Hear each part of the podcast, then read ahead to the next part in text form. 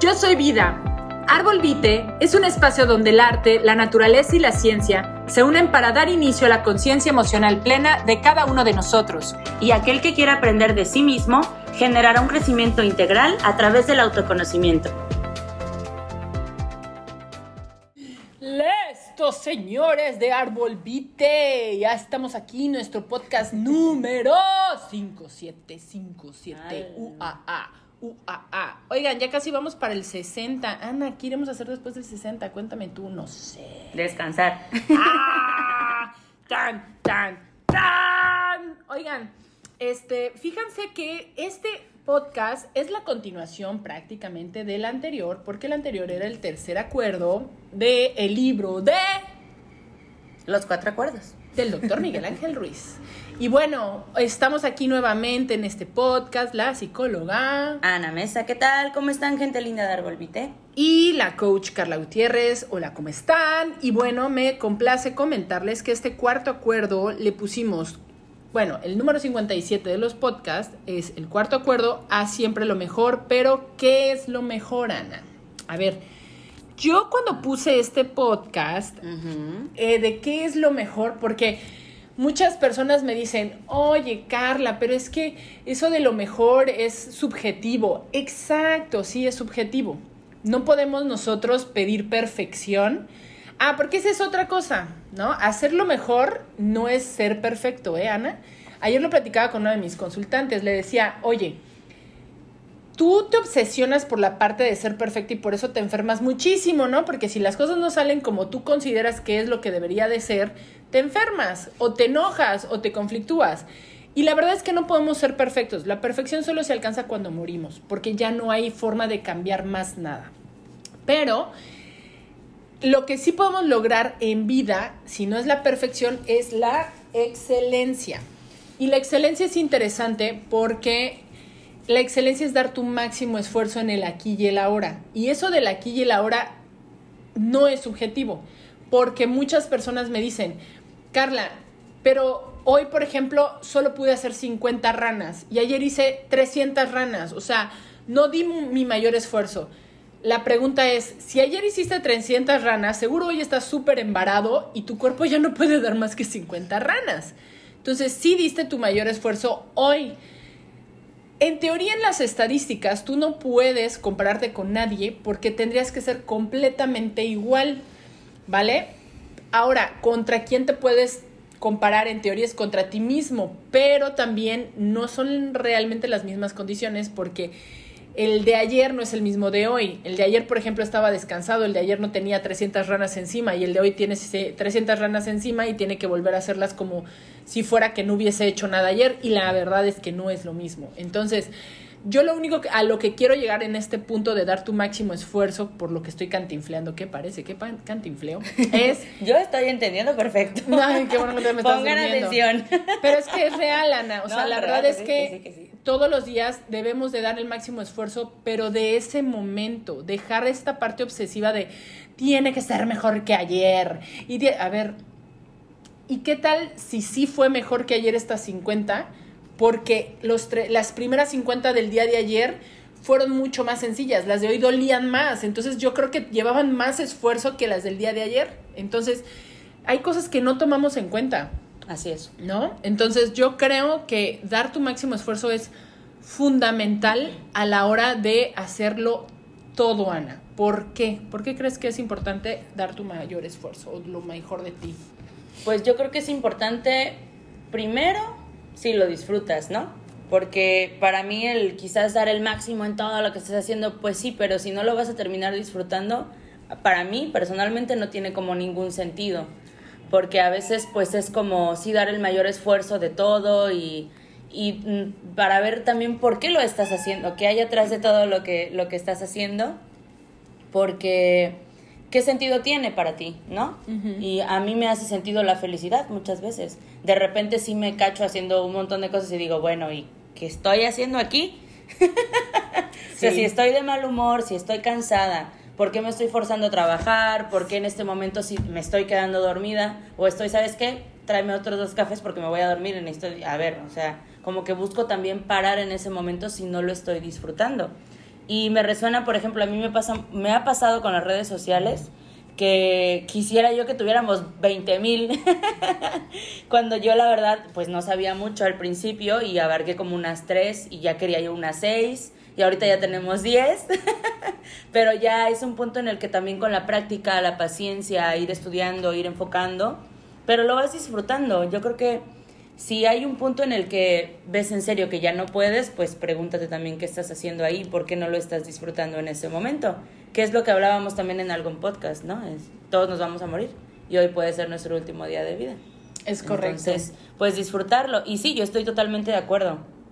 Hay veces que quizás no doy el rendimiento que puedes decir el 100%, pero quizás dormí mal o mal comí o me dieron una, mal, una noticia que me desató las emociones y me paralizó. O quizás es el 100% con relación al déficit de sueño que tuviste. A eso claro, ¿no? O también ver, ver también, yo creo que en diferentes días todos tenemos cosas distintas que trabajar.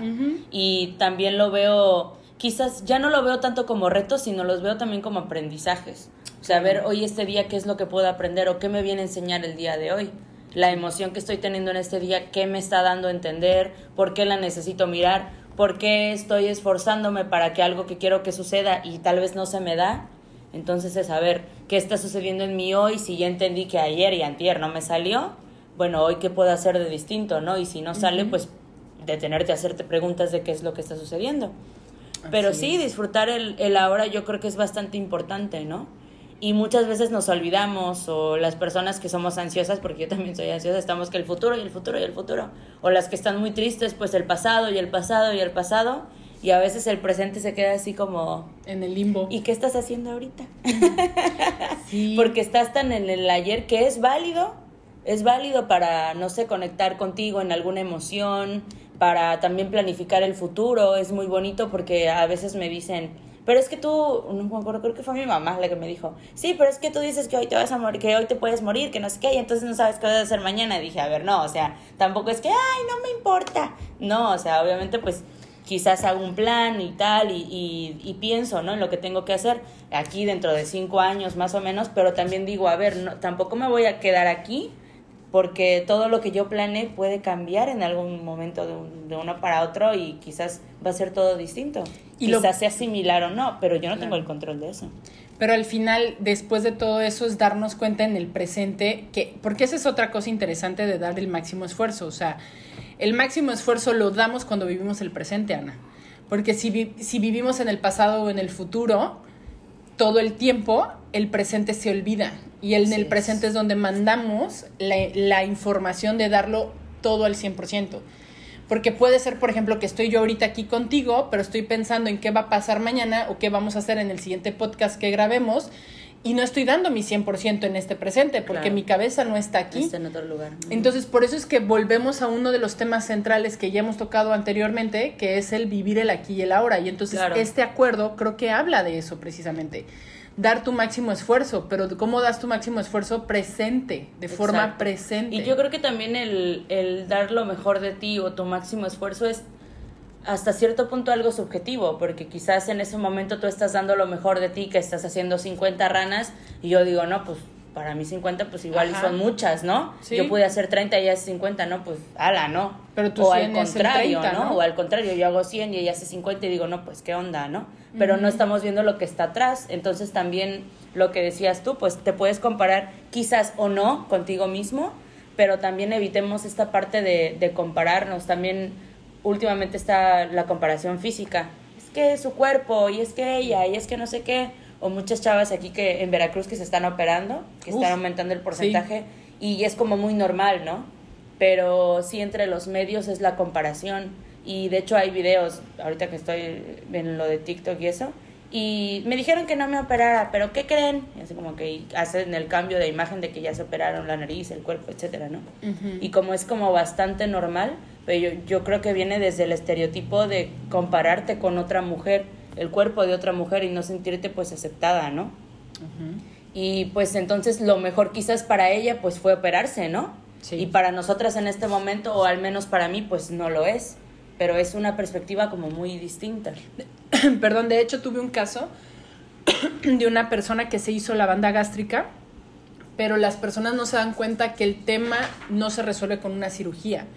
O sea, la cirugía te resuelve lo físico nada más, pero la parte emocional que te llevó a no aceptarte tal cual eres y a tener que someterte a una cirugía, pues fue un tema emocional, ¿sabes? De no aceptar tu cuerpo como es.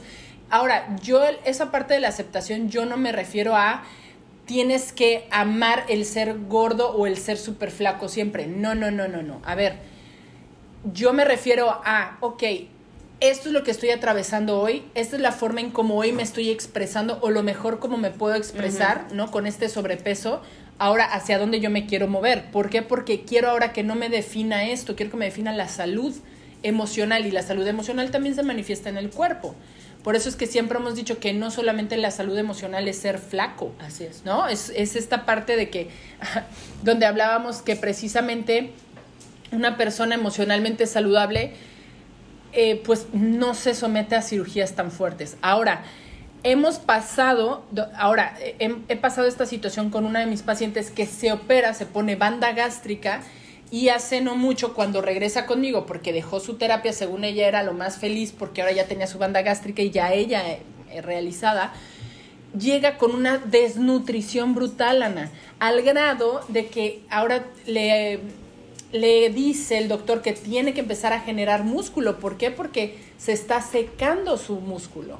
O sea, ya su cuerpo se estaba secando. Entonces, este, esto también es un tema muy grave, ¿no? Porque entonces ahí es donde te das cuenta que si bien vas a pasar por una transición de cirugía donde vas a moldear tu cuerpo, tienes que tener un acompañamiento psicológico sí o sí.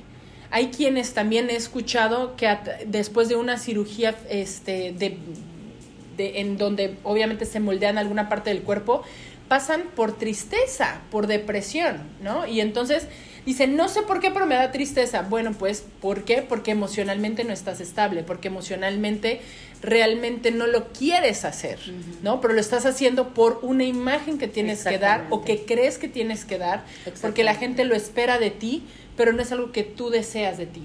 Entonces, tu inconsciente le da tristeza que te sigas lastimando físicamente. Entonces, sí es un tema muy, muy duro al que nos estamos enfrentando porque las personas creen que el sobrepeso solo se corrige con una banda gástrica o con una cirugía o con liposucción. Y no, la verdad es que yo no lo juzgo, no lo critico, simplemente es ok, hoy sientes que lo necesitas hacer porque no has vivido un proceso de amor propio, hazlo, pero no te sueltes, porque lo que viene después puede ser peor. ¿Por qué? Porque después, imagínate, Ana, psicológicamente te ves hoy de una forma, al día siguiente te ves en el espejo y que te va a decir algo. Yo lo he visto en las cirugías este, plásticas, principalmente de abdomen.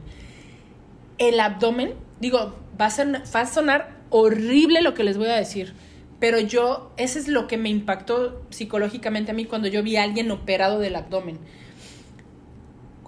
Híjole, va a estar bien fuerte.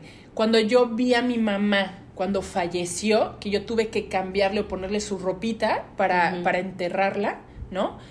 Este, la piel estaba seca y cuando yo vi el abdomen de una mujer cuando le estaban haciendo en un video una cirugía y después vi a una de mis pacientes operada del abdomen, el abdomen estaba exactamente igual, Ana, a un muerto. O sea, se acartona el tejido. ¿Por qué? Porque deja de recibir irrigación de la sangre y se ve tal mm. cual como de un muerto. Pasa tiempo en recuperarse para que la tonalidad y la tonicidad de, esa, de ese tejido se vea como algo vivo se muere por un tiempo, está en proceso de muerte ese tejido. O sea, se ve muy impactante. A mí, a mí me impactó que yo he visto a mi mamá fallecida, se veía, híjole, para mí fue increíble. Se veía igual amarillento, este, con tonalidades como muertos. Entonces, me van a decir, ay, Carla, no, es que es real. O sea, yo lo he visto. Yo lo he visto porque he tenido pacientes que se han operado. Obvio, nunca se los he comentado, pero sí es algo así que se ve se ve como una, como carne muerta, como el de un muerto. Entonces, imagínate a qué grado inicial, digo, yo que por ejemplo tuve esa experiencia con mi mamá, si yo no supiera que se ve así y de intención me, me opero, Ana, y veo mi, mi abdomen como el de mi mamá, para mí sería algo súper impactante. Claro. Súper impactante. Digo, estas personas yo creo que no han, muchas no han pasado por ese, esa, esa situación tan traumática en su vida de, de ver a alguien muerto y acartonado y Mm. cambiarle la ropa, pero este sí, sí es impactante. O sea, lo que le generamos al cuerpo en el momento en el que le vamos a, y le pongo entre paréntesis remodelar, lo estamos, lo estamos dañando, lo estamos lastimando Sí, más. claro. Cuando podríamos, sin tener que traumatizarlo de esa forma, lograr ir a hacer ejercicio. Mucha gente a mí me dice, es que para mí no es el ejercicio. Yo les voy a decir algo, con todo cariño, sí, es para todos. El tema es que te lo sigues creyendo. Y el tema es que estamos viviendo en un mundo donde queremos todo tan rápido que ese proceso para llegar a verte, que digas, qué satisfacción que yo estoy logrando esto, está padrísimo. Está padrísimo, es un proceso bien interesante, Así ¿no? es. Entonces, Y no es de ahora. Pero Es fíjate correcto. qué, qué importante, ¿no? Todo esto que estamos comentando. y que de- nos fuimos un poco del lado de la- del, No, del tema, no, pero, que tiene que pero ver, ¿no? fíjate que me encanta porque justamente como una, como una decisión que quizás necesitas en ese momento presente para poder hacer lo mejor que te da tu ser, tu cerebro, tu entendimiento, tu razón en ese momento, son como conductas o acciones que haces para resolver ese momento porque es lo que necesitas. Justamente eh, estaba yo comentando a ver si él está en una relación dependiente, pero es lo que necesita ahora porque está pasando por una anorexia, ¿sabes? Sí. Y como que se está aferrando a, es- a esa persona. Y ese sí es su máximo esfuerzo en ese momento. Exactamente. Fíjate, por eso como sí. la operación lo fue para tal persona en ese momento, ¿no? Entonces, yo sí soy de, un- de una idea en la que dije, bueno, ok, sí, la relación dependiente quizás no es el tema principal en este momento, es la anorexia porque no quiere vivir. Es la operación por cómo va a estar, ¿no? Es como el, el tema Se bastante... de. Exactamente cómo se sostiene de eso y cómo buscamos como humanos salvarnos o que sea nuestro salvavidas quizás alguna conducta hasta agresiva en ese momento presente para nosotros que no sabemos las consecuencias que van a tener después. Yo con este caso sí, le comenté a, a la mamá, le dije, sí, sí es una, una relación dependiente y va a haber consecuencias, pero en este momento lo más importante no es eso, porque ella estaba como, no, es que mi hijo está con esta chica, no es que, o sea, sí, pero si no está comiendo, como que a qué le vamos a dar el peso, ¿no? Sí. Entonces sí estaba así Es como... arreglar paso por paso. ¿no? Exactamente, pero eso también es importante en el presente porque quizás no sabes las, las decisiones que estás tomando que te pueden llevar a alguna consecuencia, pero eso es lo bonito del aprendizaje. Ah, que si no hubieras dado este paso, pues quizás no hubieras podido conocer esta parte de ti, o quizás esta operación es la que te va a llevar a ir a terapia, Sí, o esta relación, sí, sí, o esta anorexia, o te va a llevar a sanar, a conocerte, que muchas, muchas personas dicen eso, ¿no? Que todos actuamos para, para algún fin o para algo que necesitamos en ese momento. Claro. Que es cierto, ¿no? Y, y yo también los invito mucho pues a, a evitar el juicio, ¿no? Que estamos viendo en el, en el momento presente de esa persona, a, pens- a pensar que quizás está haciendo su mayor esfuerzo. En redes sociales circula mucho esta parte de, pues hoy la gente no me vio, pero me bañé, barrí y comí, y eso para mí es un gran esfuerzo, ¿no? Las personas que Sí. están en depresión. Sí. Y digo, no, pues wow, ¿no? Entonces sí, yo sí invito a, a la gente a que no, pues no juzgue a los demás. A ver, otra cosa es que seas un flojo y que no quieras hacer absolutamente nada, ¿no? Pero pensemos que quizás las conductas que tienen en este momento, pues son lo que necesitan para el día de mañana de un aprendizaje. Y que también el ser flojo denota una forma de evasión. Así es. ¿no? También ahí te la dejo, porque todo, todo, todo es información. Entonces, el, el poder tener el, el- el- la conciencia de que la, en la vida realmente podemos mejorar las cosas, podemos superarnos, siempre está en la, en la mesa, ¿no? Ahora, esto que estoy viviendo, ¿por qué, ¿por qué me está llevando estas actitudes, a estas circunstancias o a esta forma de, de- de presentarme? Pues siéntate y di, esto es lo mejor que he podido hacer hasta ahora, clave. Mañana, ¿qué es lo mejor y qué quiero que sea lo mejor que puedo hacer? Y entonces, con base a esto, reestructura tu siguiente paso, que es tu siguiente día. En la noche siéntate y di, mañana quiero hacer esto, quiero hacer esto, quiero hacer esto y quiero hacer esto para hacer las cosas diferentes.